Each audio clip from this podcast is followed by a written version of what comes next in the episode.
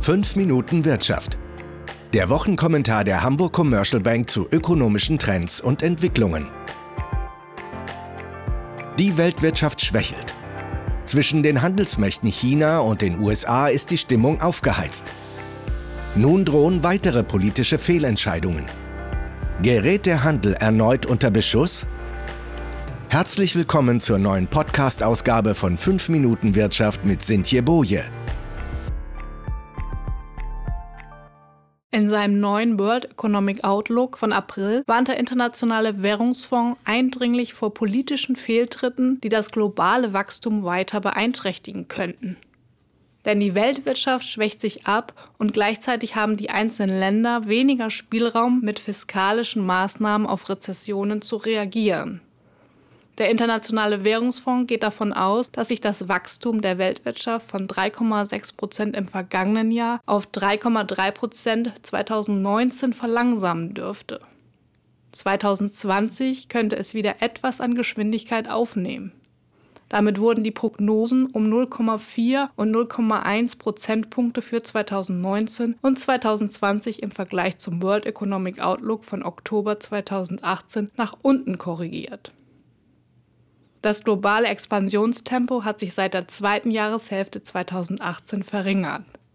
Die Gründe dafür sind zahlreich.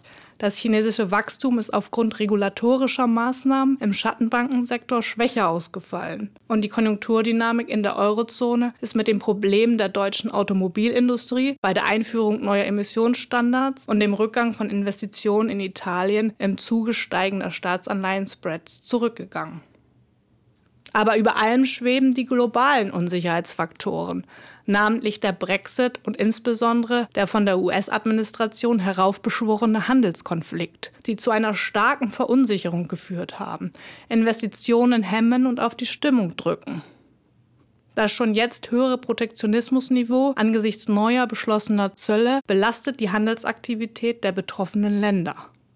Das geringere Wachstum dieser Länder macht sich wiederum indirekt negativ bei anderen Ländern bemerkbar.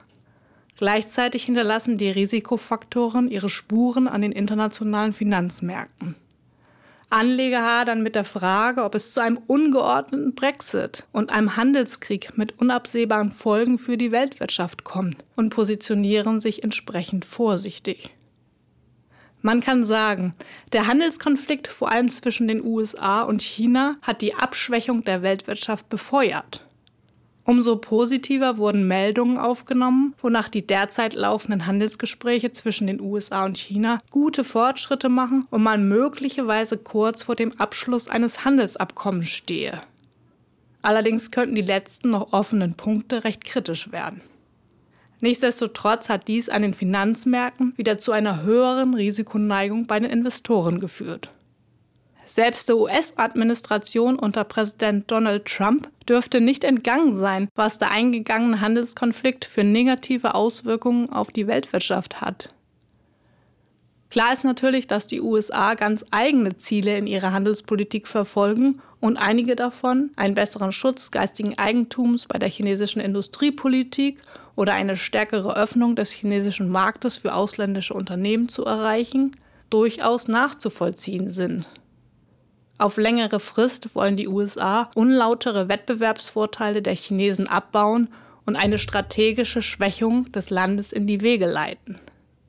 Aber letztlich werden die Schwächung der Weltwirtschaft und die Reaktionen darauf an den Finanzmärkten ebenfalls die USA treffen. Und das kann der US-Regierung nicht egal sein. Auch nicht mit Blick auf die Präsidentschaftswahlen 2020.